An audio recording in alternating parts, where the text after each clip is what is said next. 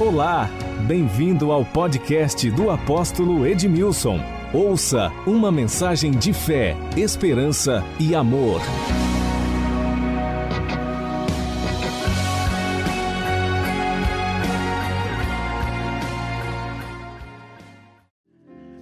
Lucas capítulo 8, de 1 a 3, diz assim: Aconteceu depois disto que andava Jesus de cidade em cidade e de aldeia em aldeia, pregando e anunciando o evangelho do reino, e os doze iam com ele. E também algumas mulheres que haviam sido curadas de espíritos malignos e de enfermidades. Maria, chamada Madalena, da qual saíram sete demônios. Joana, mulher de Cusa, procurador de Herodes. Susana, e muitas outras, as quais o serviam com seus bens. Eu quero que você preste atenção e você destaque aí na sua Bíblia esta última expressão: serviam com seus bens. Eu acredito que nos dias de Jesus, aqueles homens que estavam próximos a ele, que eram os doze, eles eram privilegiados. Imagina você ter acesso, estar conectado diretamente com o Mestre. E Jesus, ali, juntamente com os seus doze, vai desenvolver o seu ministério de uma forma tão intensa. E Jesus sabia que o tempo que ele teria com eles não era tão extenso assim três anos, três anos e meio, e ele precisava completar a obra do discipulado. Então, aonde Jesus ia, os doze iam com ele. E Jesus, ele pregava o evangelho do reino, ele ensinava, ele curava os enfermos e ele expulsava demônios. Então era uma escola na prática. Mas eu quero mostrar para vocês e destacar este texto que fala a respeito de mulheres, como Maria Madalena, Susana, e a Bíblia diz algumas outras mulheres que serviam a Jesus com seus bens. Existem, existem muitas formas que nós podemos servir a Deus. E uma das formas que nós podemos servir a Deus é com os nossos bens. Uma das formas que nós podemos servir a Deus é com os nossos bens. E é interessante porque as mulheres neste contexto eram elas eram muito discriminadas, como em muitas partes do mundo ainda são. Mas Jesus vai trazer para perto dele estas mulheres. Dentre elas, Maria Madalena, a qual ele tinha expulsado sete demônios. Imagina isso. Diz Joana, que era esposa de um procurador de Herodes, era um homem importante. Susana e muitas outras mulheres. Eu creio que estas mulheres, estando próximas a Jesus, não agradava muito é, os líderes religiosos e tampouco o sentimento de masculinidade daquele, daqueles homens que viviam naquele contexto. Mas o que importa é que Jesus ele não faz acepção de pessoas e todas as pessoas que estão dispostas a segui-lo e a servi-lo, ele está de braços abertos para caminhar com essas pessoas. Você pode dar um aplauso a ele? Ouça o que eu vou dizer para você. Um dos testes, ouçam, um dos testes mais rigorosos da fé, você sabe qual é? Um dos testes mais rigorosos da fé é o dinheiro. Pastor Léo que está ali? Deus que te abençoe, Pastor Léo. Nosso pastor lá em Araraquara. Será que tem alguém conectado de Araraquara? Todos? Amém. Deus que abençoe vocês de Araraquara. E você é muito bem-vindo aqui à sua casa. Amém. Pastora Rosana está aqui ou está lá? Pastora Rosana, um abraço para você, um beijo para todo mundo aí. Você se lembra o que eu disse há pouco? Um dos testes mais rigorosos da nossa fé diz respeito ao dinheiro. Jesus, ele foi tão enfático falando a respeito disso que ele comparou a Mamon, ele vai dizer: ninguém pode servir a dois senhores. Mamon é uma divindade que reivindica para si a reverência, o curvar-se, o render-se. E Jesus, ele vai ser enfático em falar a respeito desse tema. Ele diz: ninguém, ninguém pode seguir ou servir a dois senhores. Mateus capítulo 6, versículos 19 a seguir diz assim: Ninguém pode servir a dois senhores, porque ou há de odiar um e amar o outro, ou se dedicará a um e desprezará o outro. Não podeis servir a Deus e às riquezas. Atente para isso. Jesus nunca disse a alguém que, é, é, é, que alguém não poderia ser rico. Não está nisso. Mas está em o dinheiro se tornar o seu Senhor, se tornar o seu Deus, ao invés de ser o seu servo.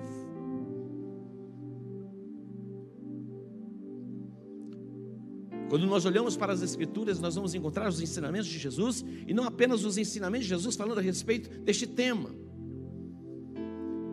nós podemos servir ao nosso Deus com o nosso dinheiro.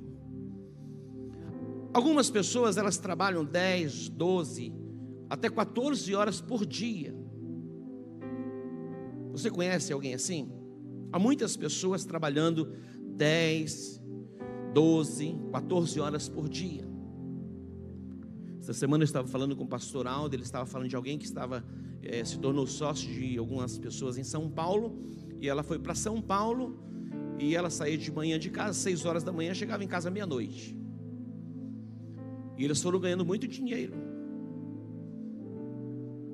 E quando ele percebeu, ele falando que os filhos eram cuidados por pessoas, tinha os melhores carros para se levar na escola, mas os filhos já não viam mais os pais e tampouco a esposa. E aquilo começou a causar uma angústia no coração dele. E ele precisou voltar para ajustar as coisas dentro dele. Todas as coisas têm que ser, ter o seu devido lugar na nossa vida. É preciso que nós aprendamos a lidar com o tempo e administrarmos o tempo. Há um tempo determinado para todas as coisas debaixo do céu. É muito importante que tenhamos um tempo para o trabalho e trabalharmos com diligência, buscando habilidade, mas jamais nos tornarmos escravos do trabalho. Quando Israel estava no Egito, uma das propostas de Faraó para que eles fossem servir a Deus, mas não fossem muito longe, Faraó vai impor a eles uma carga de trabalho dobrada. Dizendo: Olha, vocês estão muito folgados, por isso que vocês querem adorar a Deus. Dobra-se a carga de trabalho para que eles não tenham tempo de buscar a Deus. Então nós precisamos ter o cuidado. É muito importante sermos diligentes. Eu não acredito nessa história de, olha, você já viu aquelas empresas de marketing multinível que dizem assim, olha, você vai trabalhar duas horas por dia, você vai ficar rico, esquece. Mas não tem umas propostas indecentes assim? E algumas pessoas acreditam? Você não precisa nem deixar o seu trabalho, você vai se dedicar duas horas e você vai se tornar uma pessoa milionária. Quando você ouvir uma proposta dessa, já clique não. Já sai do sistema. Porque eu não, vi, não vejo ninguém produzir riqueza trabalhando duas horas por dia. É necessária inspiração, mas também é necessário o que? Muito suor, dedicação. Mas o trabalho precisa ter um tempo na nossa vida. Nós precisamos ter um tempo para nós mesmos, é o seu tempo pessoal. Você tem que administrar isso. O tempo para a família, o seu tempo de lazer e o seu tempo para Deus. Deus muitas vezes vem no final da lista. Se você fosse classificar assim, qual é a sua prioridade? Primeiro lugar, Deus. É fácil nós falarmos, em primeiro lugar está Deus. Mas na prática, Deus vem depois. Porque nós conseguimos dedicar 10, 12 horas de trabalho por dia para nós, para produzir riqueza para nós. E muitas vezes não conseguimos nos dedicar três, quatro horas da semana para o reino. Lógico que eu não quero que você se dedique para o reino integral, lógico que você da sua casa ou no seu trabalho, tudo é integral. Mas eu não quero que você deixe a sua empresa, o seu trabalho, o seu negócio, muitas vezes para ficar em um lugar isolado, como um monge, aí dizendo assim: ó, aí eu vou agradar a Deus. Errado. Deus quer te usar no mercado de trabalho, e lá você pode ser um canal para que você glorifique o nome do Senhor através da sua atividade profissional. Essa dicotomia que nós fazemos muitas vezes na igreja, nós somos isso, lá fora é outra coisa. Não tem dicotomia. A sua empresa, você trabalha para Deus. No seu trabalho, você está produzindo riqueza lá no seu trabalho, não importa o que você faz para glorificar, exaltar o nome dEle. Você pode entender isso? Não podeis servir a Deus e as riquezas. Ninguém pode ter dois senhores.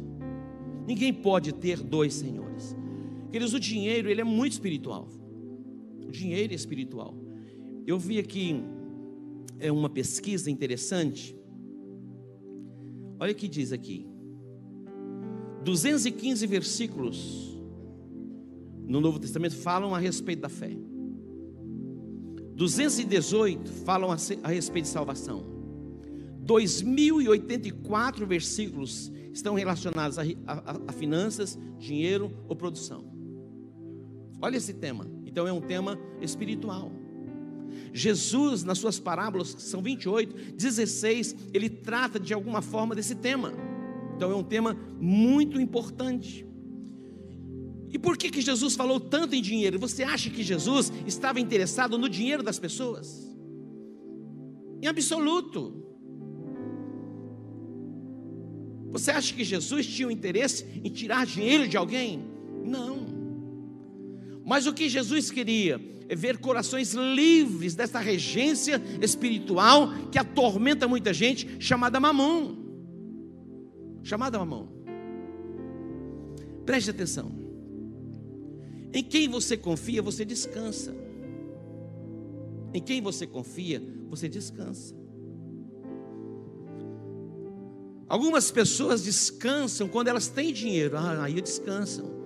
Mas Deus quer que você descanse nele, porque ele não tem fim. Eu estava nos Estados Unidos de férias, e isso tem muitos anos. E todas as vezes que eu saía de férias e ia para os Estados Unidos, eu queria comprar um microfone ou alguma coisa para a igreja. Hã? Pastor, só pensa assim. E eu estava no hotel, falei com a Rebeca e com a Marisa, pegamos um, um táxi e fomos para um lugar mais longe. Pensa num lugar longe. Longe. E eu fui lá, comprei o microfone e saí todo feliz da loja. E quando fomos para o shopping, fui passar o meu cartão, não tinha mais limite. E quando eu olhei, já não tinha mais nem quase dinheiro.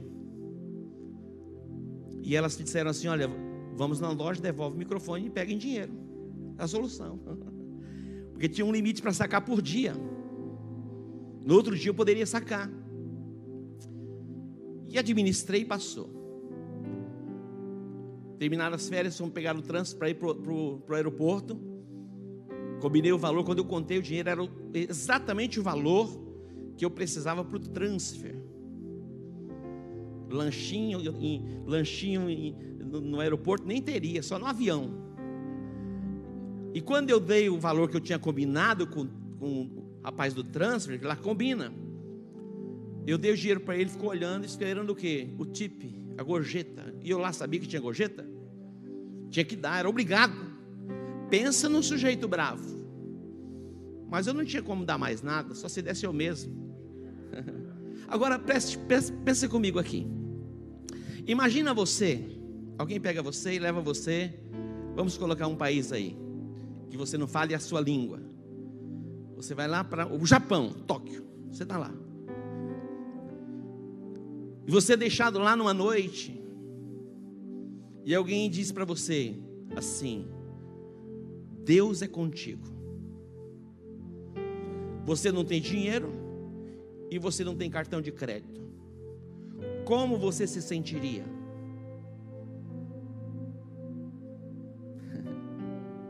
Pensa nisso. Você percebe que o dinheiro muitas vezes traz aquele alívio, aquela sensação de segurança. E se nós não atentarmos, nós preferimos o dinheiro e o cartão de crédito que Deus. Se alguém perguntasse para você lá no Japão, meia-noite, deixado lá, você prefere ficar aqui com Deus ou ficar sem Deus e com o cartão de crédito e com o seu dinheiro? O que você escolheria?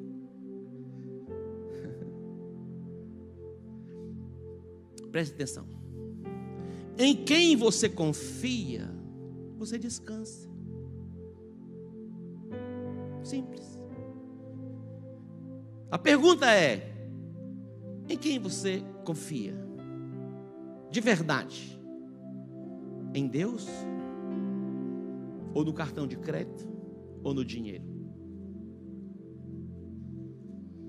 Deus não quer tirar o seu cartão de crédito.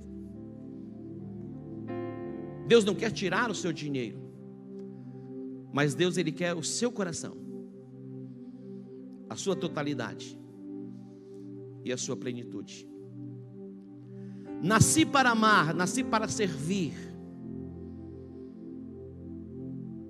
Esse texto é um texto para sermos incluídos, e todos nós, servir ao Senhor com os nossos bens. Diga comigo, servir ao Senhor com os meus bens. Mais uma vez, servir ao Senhor com os bens. A Bíblia fala em Marcos 14, 3 a 5 a respeito de uma mulher que ela ousou quebrar um vaso de alabastro e derramar na cabeça de Jesus. Olha o que essa mulher fez. Estando ele em Betânia, reclinado à mesa, em casa de Simão, o leproso, veio uma mulher. Tu percebe? Não podia ser um homem? Uma mulher. Aquelas mulheres. Nós temos muitas vezes uma imagem distorcida de Maria Madalena. Ela se tornou uma mulher muito influente nos dias de Jesus, no ministério de Jesus, mas muito influente. Não foi pouco, não. Não foi pouco. A sua entrega, a sua dedicação, o reconhecimento por ter sido liberta, a gratidão.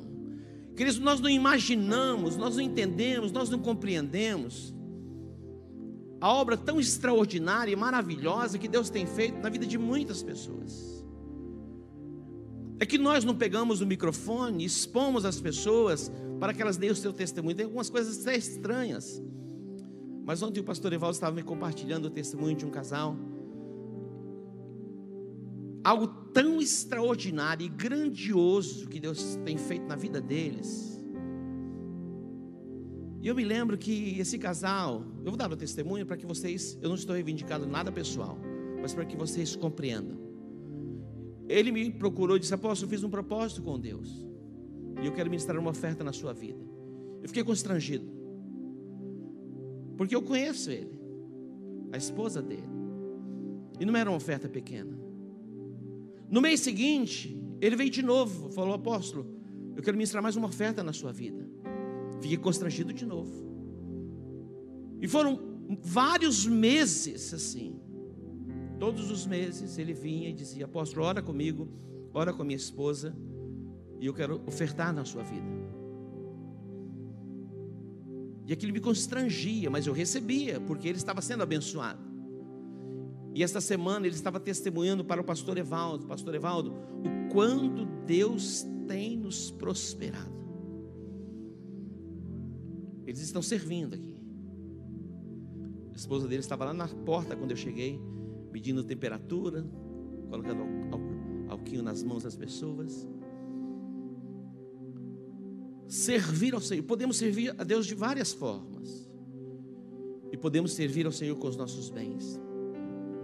Esse texto fala de uma outra mulher que veio a Jesus e ela quebrou um vaso de alabastro. Mas não era qualquer coisa. Era um nardo, era um perfume valioso. O valor daquele perfume correspondia a 300 denários. Qual é o perfume mais caro que existe hoje assim? Hã? Hã? Chanel, esse aí. Um dia eu fui viajei, a Rafaela falou: "Pai, traz um Chanel para mim, esse, esse perfume aí". É, é, não é brincadeira não. Eu nem sei quanto tá. Quanto tá? Mil reais? Mais ou menos, assim. Mil reais. Ela trouxe aquela mulher, mulher que naquele contexto de sociedade não valia nada, discriminada, não podia nem estar no meio dos homens, mas ela veio servir a Jesus. E quando ela fez isto, a Bíblia diz que Judas e outros objetaram, ficaram indignados. Sabe o que eles disseram? Absurdo isso. Como que pode? Ela podia ter vendido, ela podia ter vendido isto e ter, e ter dado esse dinheiro aos pobres. Olha só. O Judas era ladrão. Jesus sabia que Judas era ladrão. Ele sabia que Judas era ladrão. Estava mostrando para Judas que o dinheiro não tinha valor na vida dele. Porque o dinheiro era depositado e Judas cuidava da bolsa como tesoureiro. E Jesus nunca excluiu Judas. Porque o dinheiro não dominava Jesus, mas ele ensinava a respeito do dinheiro. E ele vai dizer: vocês não podem servir a dois senhores. Escolham ou vocês servem a Deus, ou vocês servem a mamão. E Jesus disse: Olha, os pobres sempre vocês vão ter com vocês. Mas vocês não estão entendendo o que esta mulher fez. Dentro de pouco tempo, eu vou ser crucificado. É como um bálsamo sobre o meu corpo. Imagina. A Bíblia diz Timóteo fala que a piedade é uma grande fonte de lucro. Quer ver esse texto? Timóteo. E nós vamos encerrar. 1 Timóteo 6, versículo 6. Olha o que diz esse texto. De fato, grande fonte de lucro é a piedade com o que? Com contentamento não é por obrigação. Um dos testes mais rigorosos da nossa fé é o dinheiro. Jesus não está interessado no seu dinheiro, ele está interessado no seu coração. E a expressão que o seu coração pertence a ele é a entrega, é o seu dízimo. O dízimo é a expressão maior da sua fé, daquilo que você acredita. Quando você dizima, você está dizendo assim: Eu acredito no que a palavra de Deus diz. Trazei todos os dízimos à casa do tesouro, para que haja mantimento na minha casa. E depois fazei prova de mim, se eu não vos abrir as janelas dos céus e derramar sobre vós uma bênção tal, que dela vos advenha a maior abastança. O próprio Deus diz: repreenderei o devorador, para que não vos consuma o fruto da terra. Eu repreenderei o devorador. Existe um espírito maligno que se chama devorador. Só quem pode repreender é Deus. Ele repreende quando você entrega o dízimo. Fecha essa porta.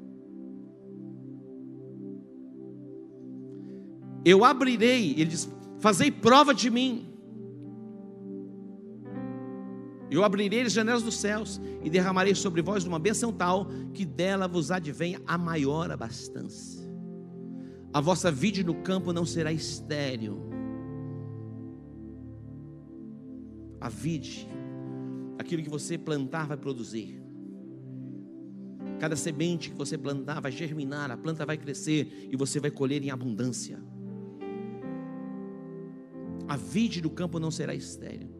e todas as nações vos chamarão bem-aventurados. Estas mulheres serviam a Jesus com seus bens. Eram mulheres importantes, que estavam cativas, aprisionadas nas garras de Satanás. A figura da mulher na Bíblia, a mulher tipifica a igreja. Todos nós estávamos assim, cativos, aprisionados, fomos libertos, fomos alcançados. E a nossa chamada é para caminharmos com Jesus, seguir Jesus, servir Jesus. Isso não é apenas para os apóstolos, é para toda a igreja e servi-lo com os nossos bens. Preste atenção, vou encerrar. Eu quero dar a oportunidade para você hoje, último dia da série, para que você quebre um vaso de alabastro. Se você entendeu a palavra, se você compreendeu a palavra, se você tem a mente de Cristo, se você está aqui muito mais do que para frequentar este lugar e receber uma boa mensagem, quebre o vaso de alabastro. Quebre o vaso de alabastro. Nada mais agrada a Deus do que a fé, e nada mais desagrada a Deus do que ser duvidado. Se Ele prometeu, Ele pode cumprir. O teste mais rigoroso da sua fé é o seu dinheiro. A entrega do dízimo, da oferta, da primícia é a expressão daquilo que você acredita. E vou encerrar. A parte da Bíblia que vai funcionar para você é aquela que você colocar em prática, é aquela que você acreditar. Que o temor do Senhor inunde o nosso coração. E que saiamos deste lugar debaixo desta consciência profética. De amarmos a Deus sobre todas as coisas. E amarmos o nosso próximo como nós amamos a nós mesmos. Nós, como igreja evangélica, comunidade global, nós vamos expandir. No ano passado, Deus nos deu uma palavra sobre expansão. Alarga a tua tenda, firma bem as tuas estacas, porque você vai transbordar para a direita e para a esquerda. Eu chego e estou arrepiado, porque quando entramos no ano, dizia 16 de março, foi o primeiro lockdown da história. Como diante de uma palavra que Deus nos deu de expansão, vamos viver um ano com tantas restrições, mas nós expandimos.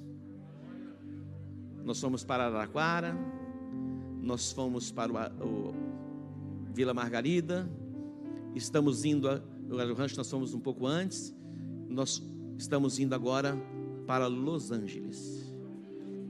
Hoje eu fui no Los Angeles, orar no Los Angeles. Eu disse, Aldo, vem comigo, porque se eu for sem ele, vai ficar, pai, você foi outra vez, não me chamou? E eu falei, então vamos comigo. Da próxima você vai comigo, tá, Breno? Breno. Fica com ciúme não, tá? Mas Deus tem um lugar separado para vocês. Já tem no meu coração e já também já está no coração de vocês. Vai chegar na hora. Quem sabe chega mais rápido do que a gente imagina, né? Eu estou orando por isso, mas vai chegar. E este ano Deus nos deu esta palavra. Amplitude baseada em Reobote. O campo é grande. Nós vamos transbordar para a direita e para a esquerda estamos fincando bem as nossas estacas. E eu quero dar a você, nesta noite profética de encerramento de série, a oportunidade para quebrar um vaso de alabastro. Você sabe o que é? E colocar aos pés de Jesus, derramar sobre ele. Estão prontos? Estão prontos de verdade?